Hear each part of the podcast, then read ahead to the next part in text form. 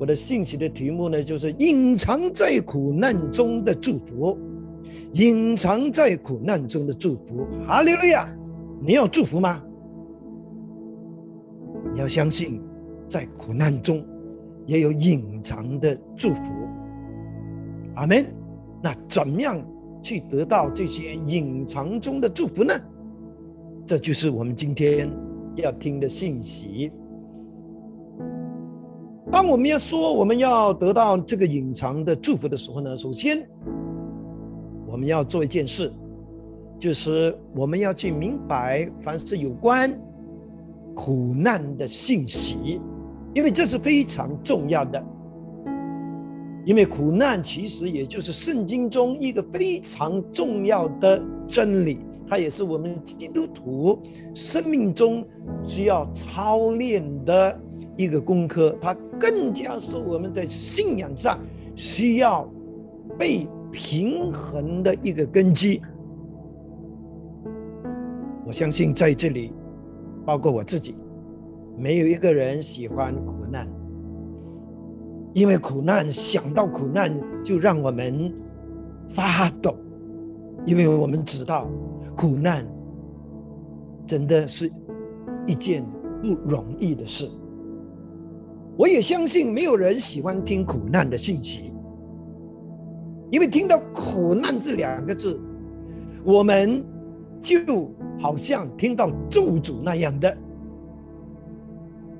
特别是当我们在安舒的日子，我们听到苦难的信息，其实我们也不觉得有感动，或者是。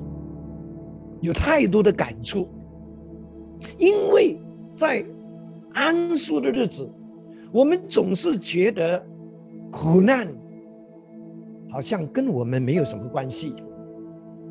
可是你知道吗？就算是在安舒的日子，在苦难的日子，我们是需要明白苦难的信息。因为我们的信仰不是只是有祝福、有亨通、有上帝的看顾，看起来好像样样都很顺利，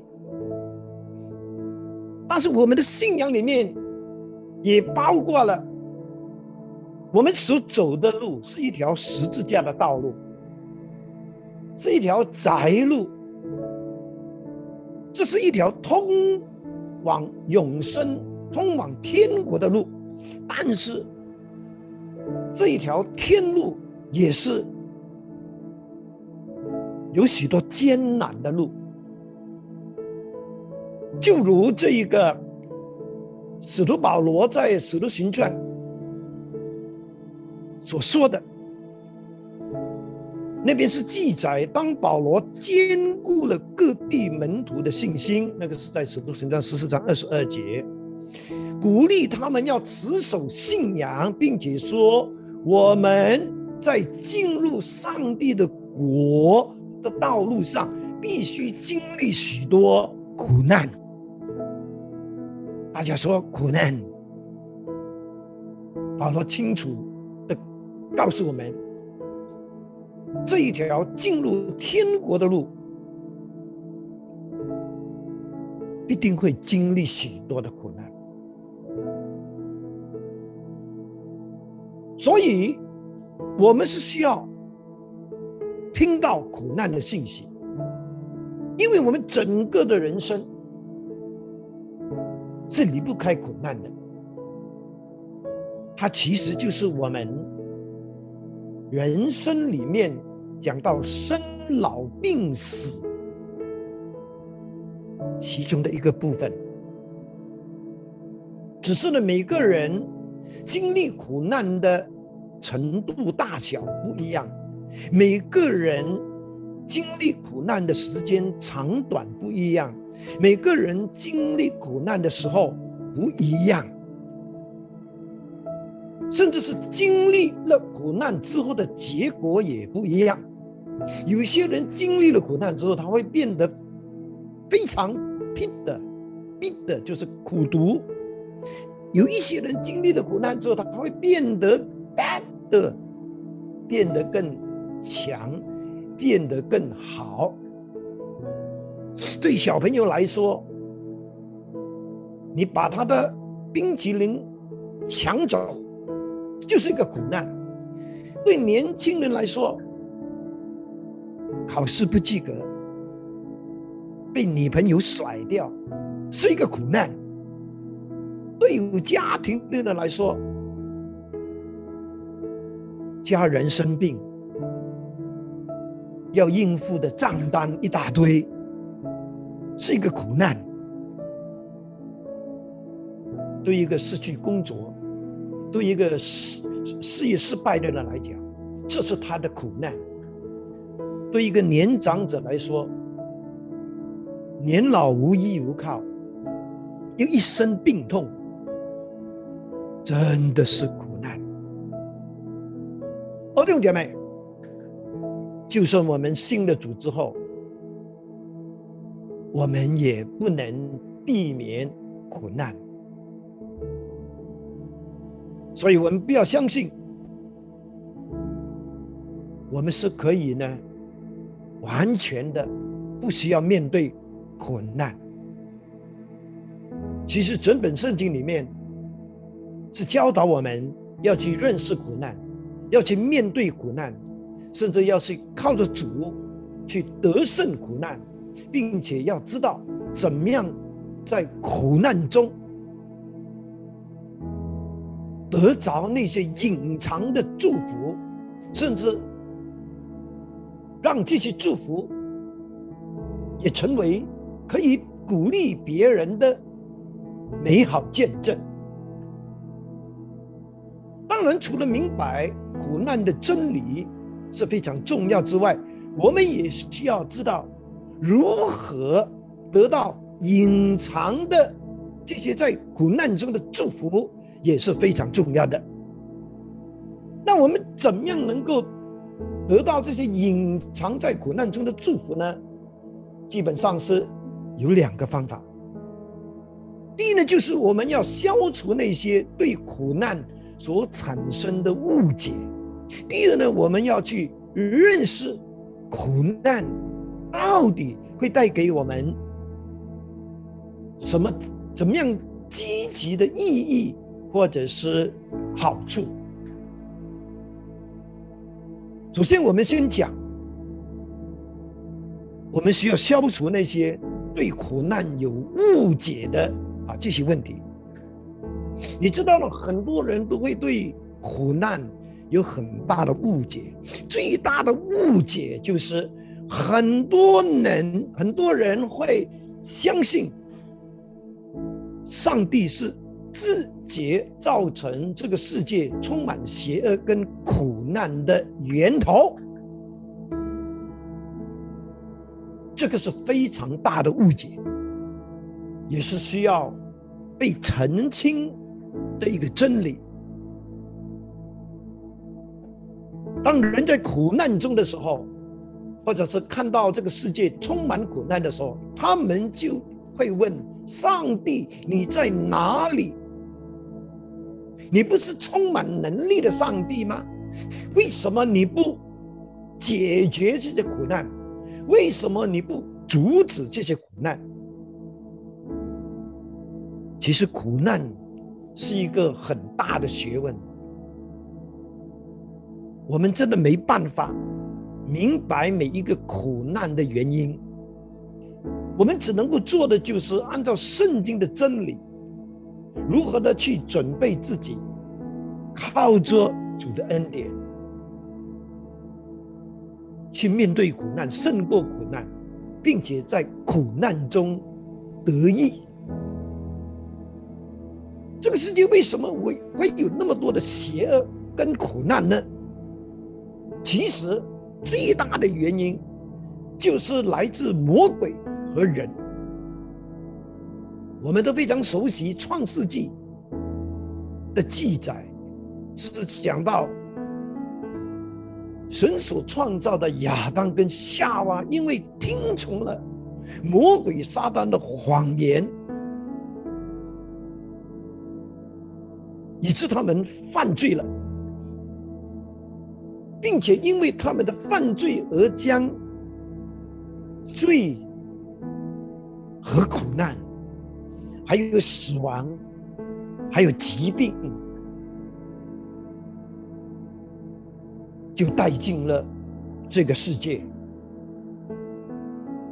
也带进了每一个人的生命的里面。而弟兄姐妹，无论今天你所看到的这些世界上的苦难，其实是谁要负起这个责任呢？其实是人，因为上帝已经。把管理好整个世界的权柄和责任交给了人类，人类需要为这个世界所发生的好事坏事负起责任。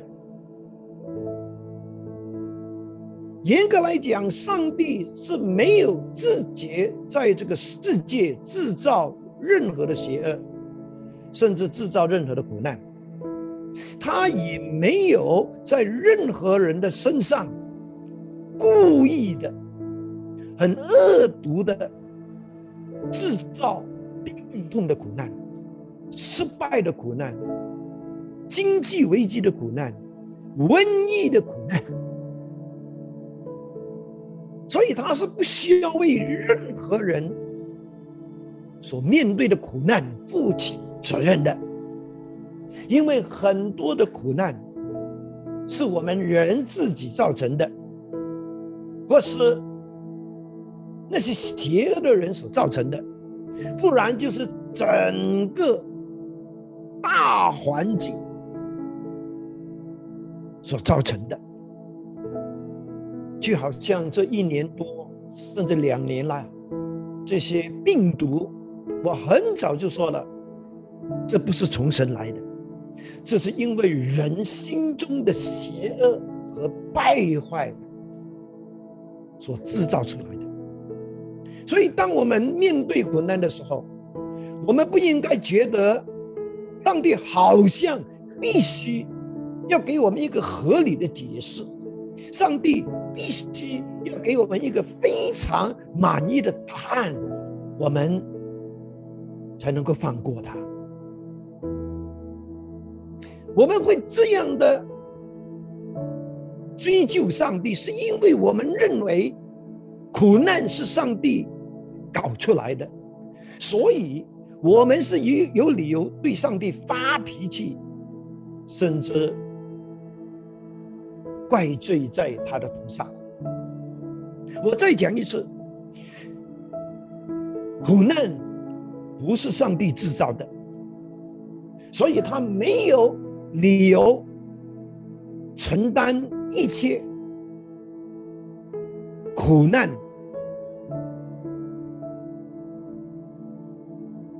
他也不需要负责这些苦难的罪名，因为这不是他造成的。你知道，其实上帝也没有责任阻止我们犯罪，所以你会发现，当你跟我在犯罪的时候呢，你没有听到呢有打雷、闪电的声音，上帝并没有用这些来警告你、阻止你。因为上帝早已经透过圣经告诉你跟我，犯罪是会带来怎样的后果。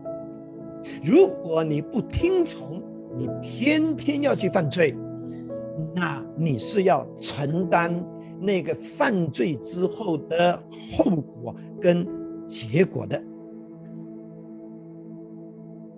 上帝已经把很多的责任已经交给我们人了。在天气寒冷的时候呢，人是有责任要穿够多的衣服，来让自己的身体不会着凉，不会生病。但是如果你不听的话，你生病了，你送进送进医院了，你不能够责怪上帝说你有没有搞错？你干嘛不阻止这个病痛发生在我身上？如果我们这样质问上帝，请问有理由吗？听起来，上帝好像对我们所面对的苦难，好像是一概不问，甚至是漠不关心。真的是这样吗？当然不是。你知道，我们的上帝是一个非常关心我们的苦难的上帝。上帝非常愿意回应我们在苦难中的呼求。我很相信，我们这个世界到如今不至于。那么快的，就是被毁灭。其实也是因为很多的苦难，就是在我们的祷告的底下，就是已经被上帝拦阻了，被上帝改变了。我也很相信，我们能够在。苦难跟灾害中得到保护，是因为我们祷告，是因为有人在为我们祷告。就好像师母有一天，他不小心在地上滑倒，在还没有碰到那个电视机的那个电视机架的那个脚头的时候。他心里面想：糟糕，我的头一定会头破血流。但是很奇妙的，他竟然感觉好像有天使扶着他那样，以致他没有受伤。我相信，其实这一个结果，就是因为有人在为我们祷告。也是因为我们时常都在为自己能够得到保护，在祷告。哦，弟兄姐妹，在苦难中，神并不是不闻不问的，他不只是关心，他也非常愿意在我们认罪悔改的时候，在我们转离恶行的时候，在我们寻求他的时候。向我们施行拯救，施行怜悯，阿门。在我们落在苦难的时候，他也非常愿意的指引我们，甚至借助苦难来祝福我们，来造就我们。当然，也成就。他的美意，还有第二个误解就是，很多人说我们只是在这个世界上看到苦难，没有看到上帝，没有看到上帝的良善。弟兄姐妹，这是一个谎言，这也不是真实的。肯定这是来自魔鬼的一个欺骗，因为魔鬼时常都会让人只看到苦难而责怪上帝，而追究上帝，却没有看到这个世界上虽然是有苦难，但是这个世界仍然还是存在。很多上帝的恩典、上帝的美善、上帝的祝福，最低限度，这个世界没有因为苦难，太阳消失了，空气消失了，水也消失了，是不是？哎，这些都是恩典呐。问题是，很多时候，当我们在苦难的时候，我们只是注意我们所受的苦，我们有多苦，有多难，而忘记了，其实一直以来，上帝的恩惠、上帝的慈爱，还是在我们的生命中。就算是我们经历苦难。上帝还是在陪伴我们，他的恩典还是追随着我们。只是，如果上帝许可苦难临到这个世界，临到我们，肯定上帝是要透过苦难把。那些隐藏在苦难中的祝福，要赏赐给我们，阿门。所以，请我们不要过度的，就是只看到苦难，而看不到上帝的恩惠和慈爱。让我们在苦难中，还是看到。上帝的怜悯，上帝的慈爱，上帝的信实，还有上帝要带给我们的祝福，阿门。那第二个方面，我们要如何得到隐藏在苦难中的祝福呢？就是我们需要认识苦难为我们所带来的那些积极的意义。那些很宝贵的价值，还有那些很奇妙的祝福。如果按照圣经的意思呢，我们发现呢，圣经形容为什么上帝许可苦难发生在这个世界，发生在我们某些人的身上。其实这些的苦难都是带着使命的，都是带着意义和神圣的目的的。这些的意义，这些的祝福，其实是数之不尽的。因为时间的关系，我只能够跟你讲两样。第一样就是上帝是要让我们在苦难中学习如何靠着主去得胜苦难。原来，在苦难的时候，也就是一个让我们学习怎么样靠着主去得胜苦难的一个平台。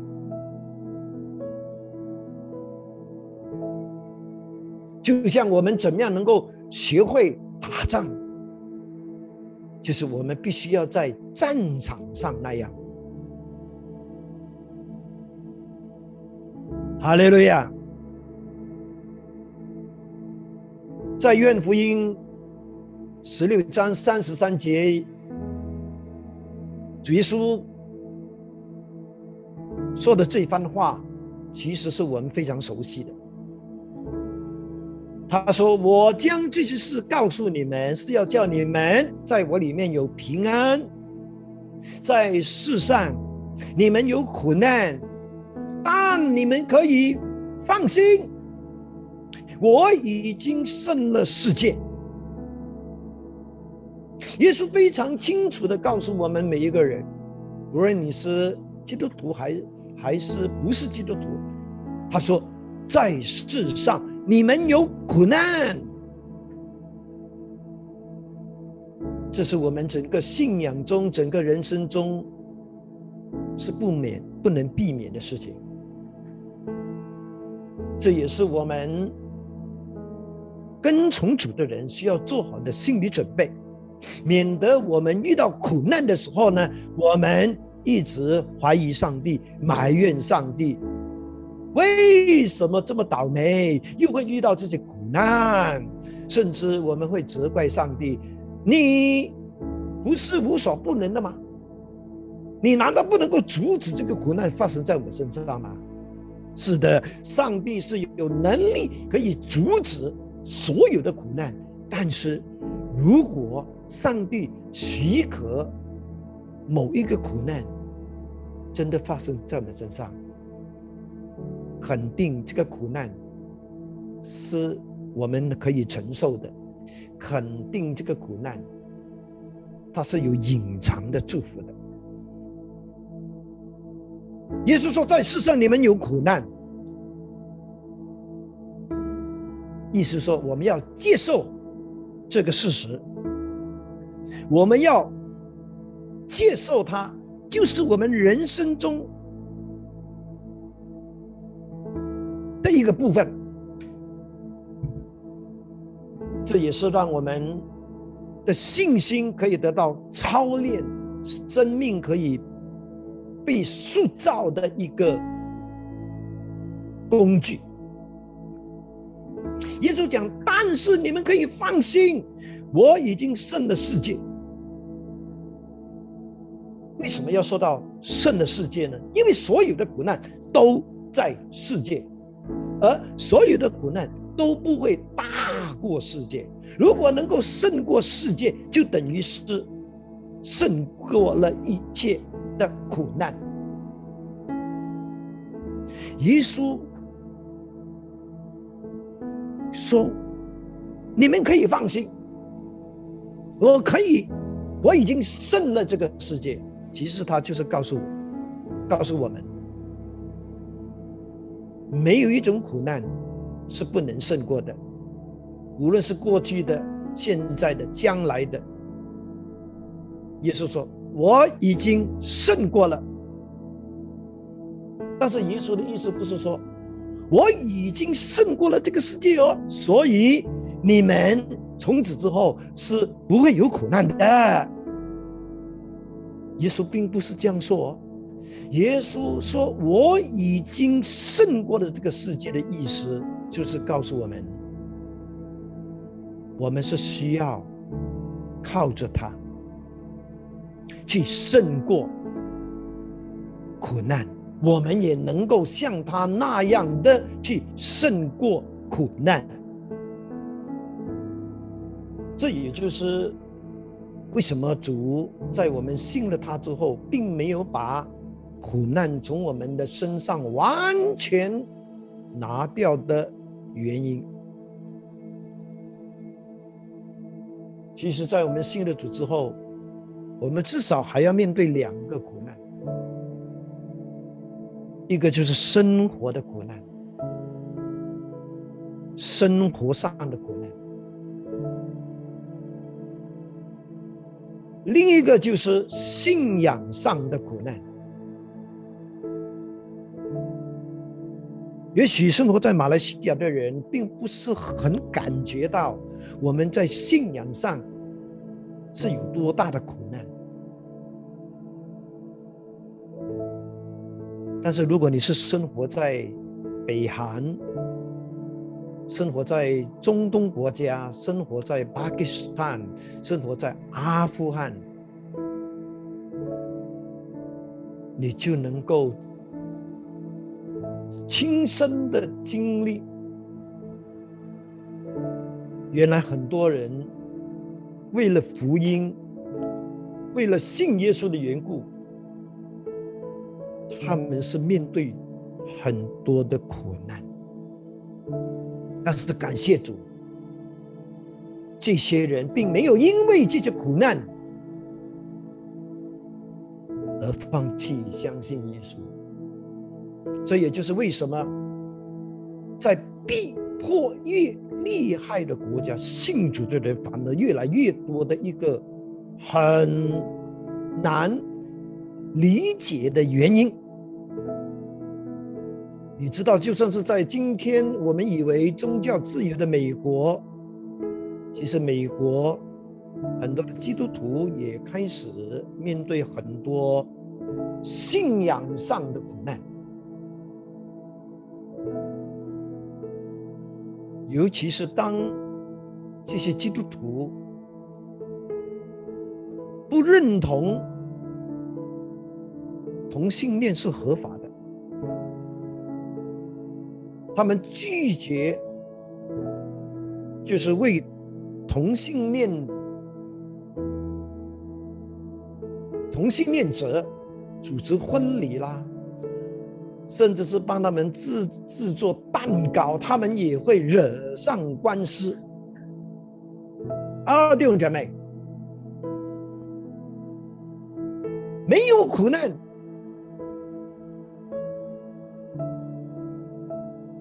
每一个基督徒看起来都好像是 very OK 啊，但是只有在苦难的底下，你才能够知道。谁是真正跟从耶稣的人？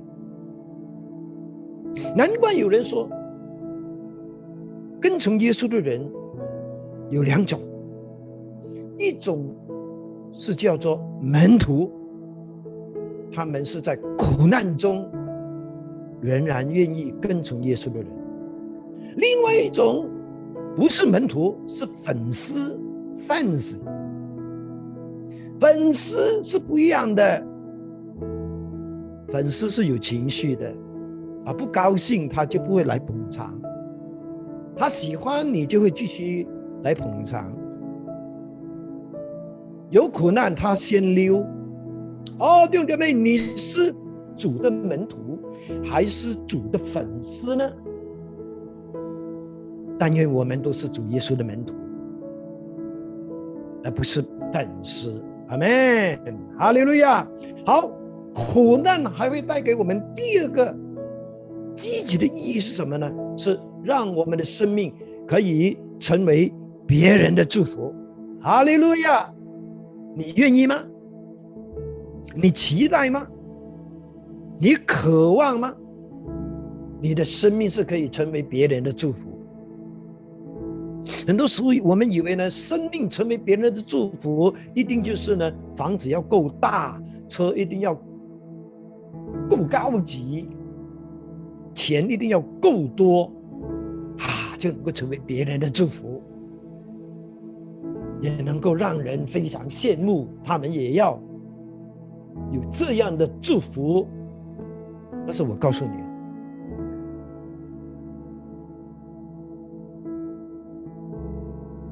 经历过苦难的生命，是特别能够吸引人对福音产生兴趣的。因为有钱有车有财富的人太多了，他不会羡慕你有钱有车有房。但是他非常好奇的想知道，是什么原因，你在苦难中还是可以喜乐，你还是那么坚定，在苦难中，你还是能够服侍上帝。他很想知道，这一个力量是从哪里来的。因为他们在苦难的时候，他们会很消极，他们会很负面，他们会很容易放弃。但是，他们竟然在你的身上看到你在苦难中，咦？为什么还是那么的坚定？还是拥有喜乐？他们想知道。所以呢，耶稣让我们经历苦难的目的呢，就是让我们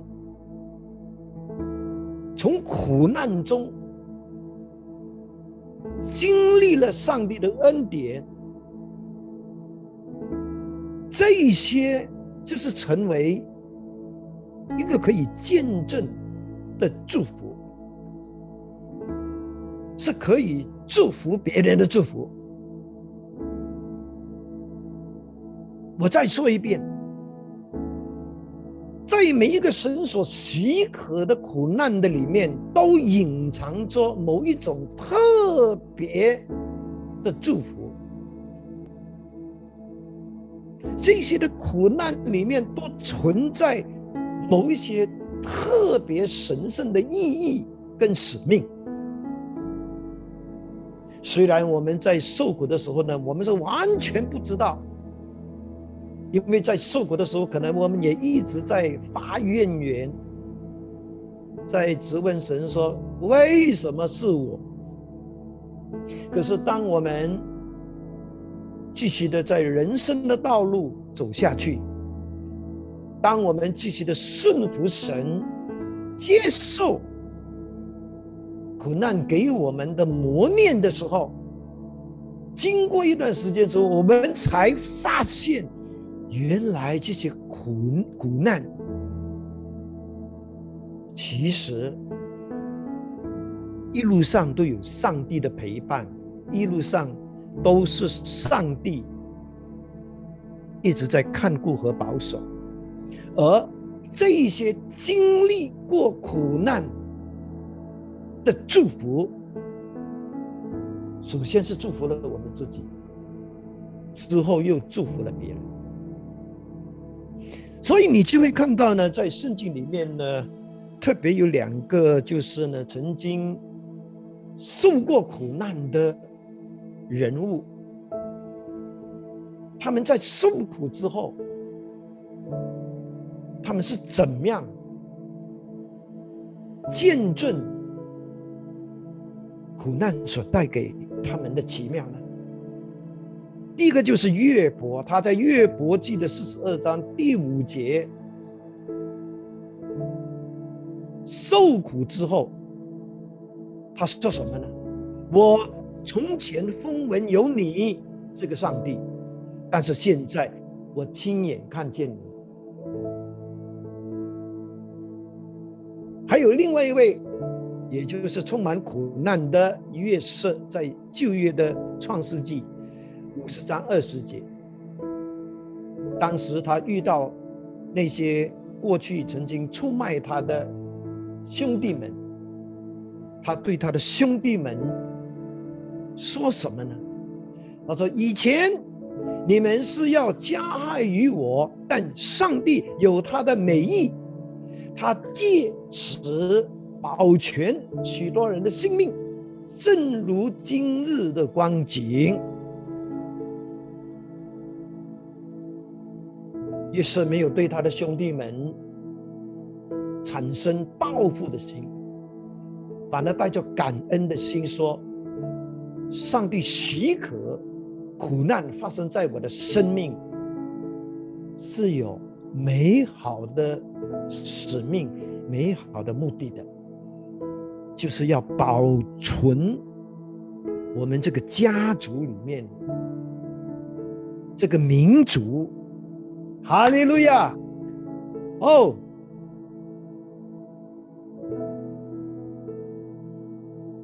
我们所认识的赵雍基牧师，他在今年的九月十四日安息主怀了。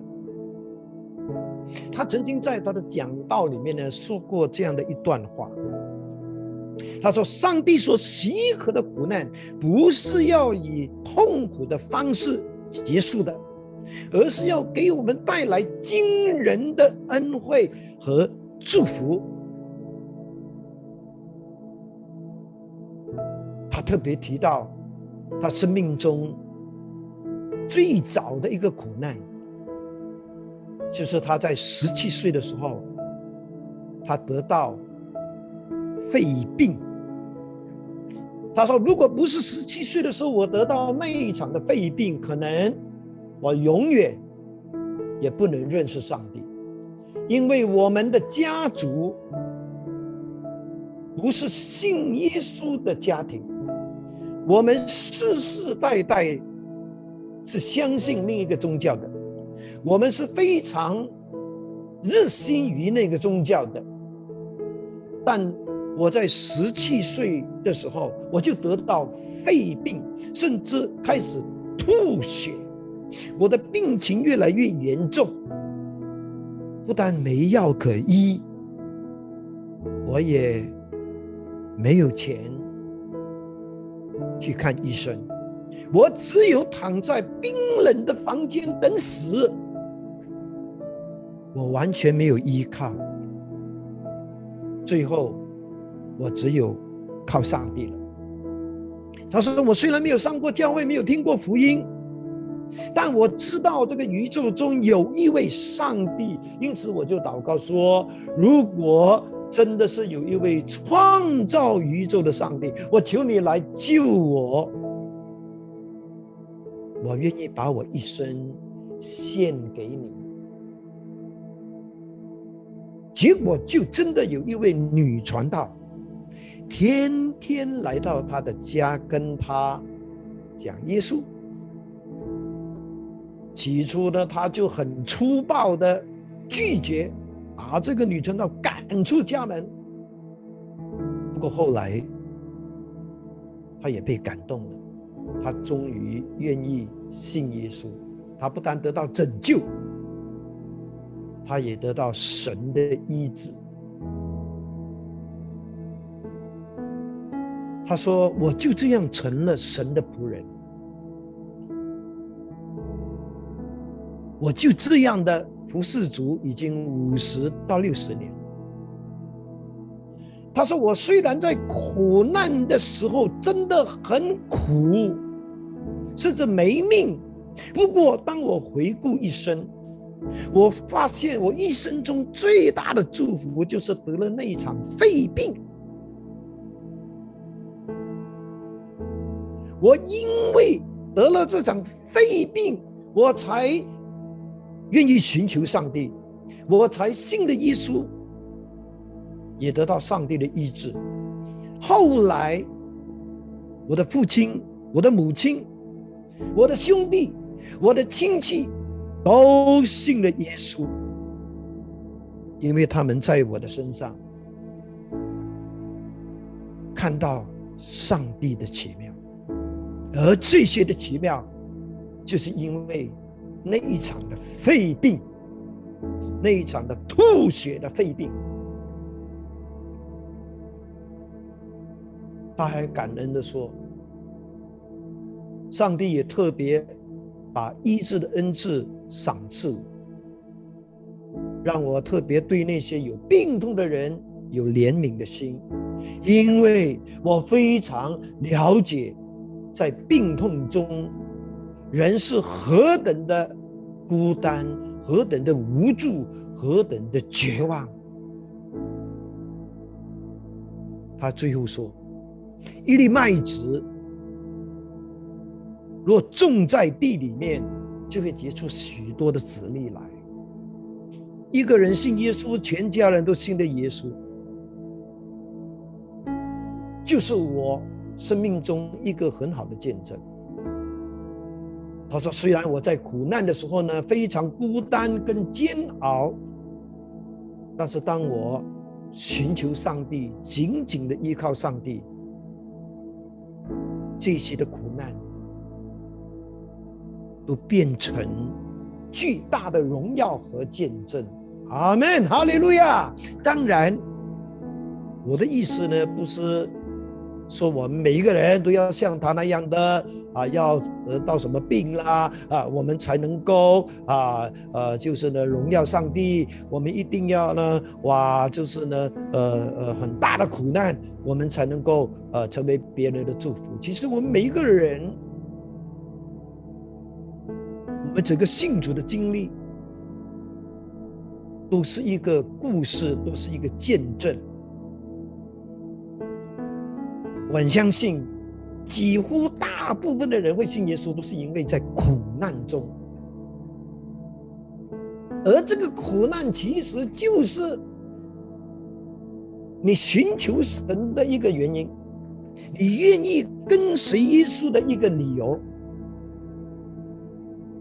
包括我在内，虽然我的苦难不是病痛，不是。破产不是什么失败，我的苦难就是我在人生里面感觉我越来越迷失了方向，而就因为这个苦难，我相信了这个能够给我盼望的福音。哈利路亚！哦，弟兄姐妹，你怎么样看待苦难呢？你有没有发现苦难中所隐藏的祝福呢？你有没有在你的苦难中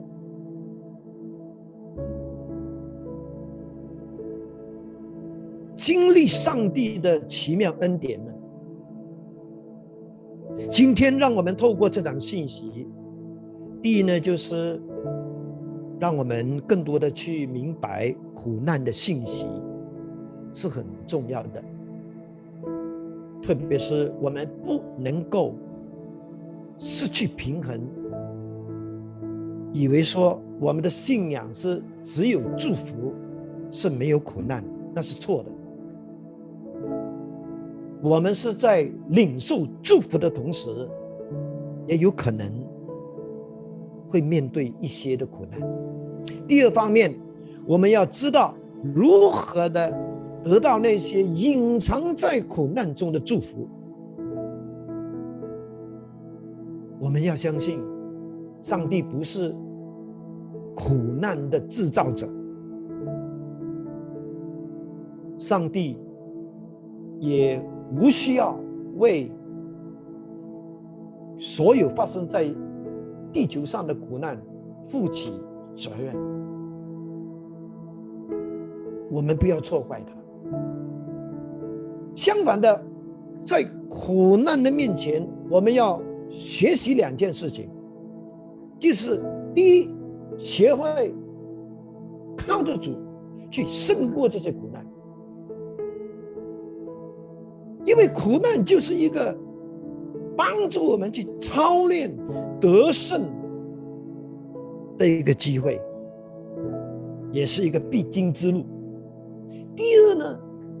我们祷告上帝，透过我们过去经历的苦难所得到的祝福，让这些祝福不只是呢我们自己享受，也能够成为别人的祝福。阿妹吗？哈利路亚！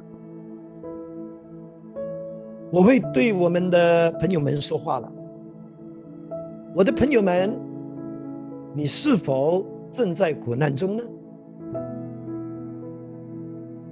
你需要上帝在你的苦难中给你帮助吗？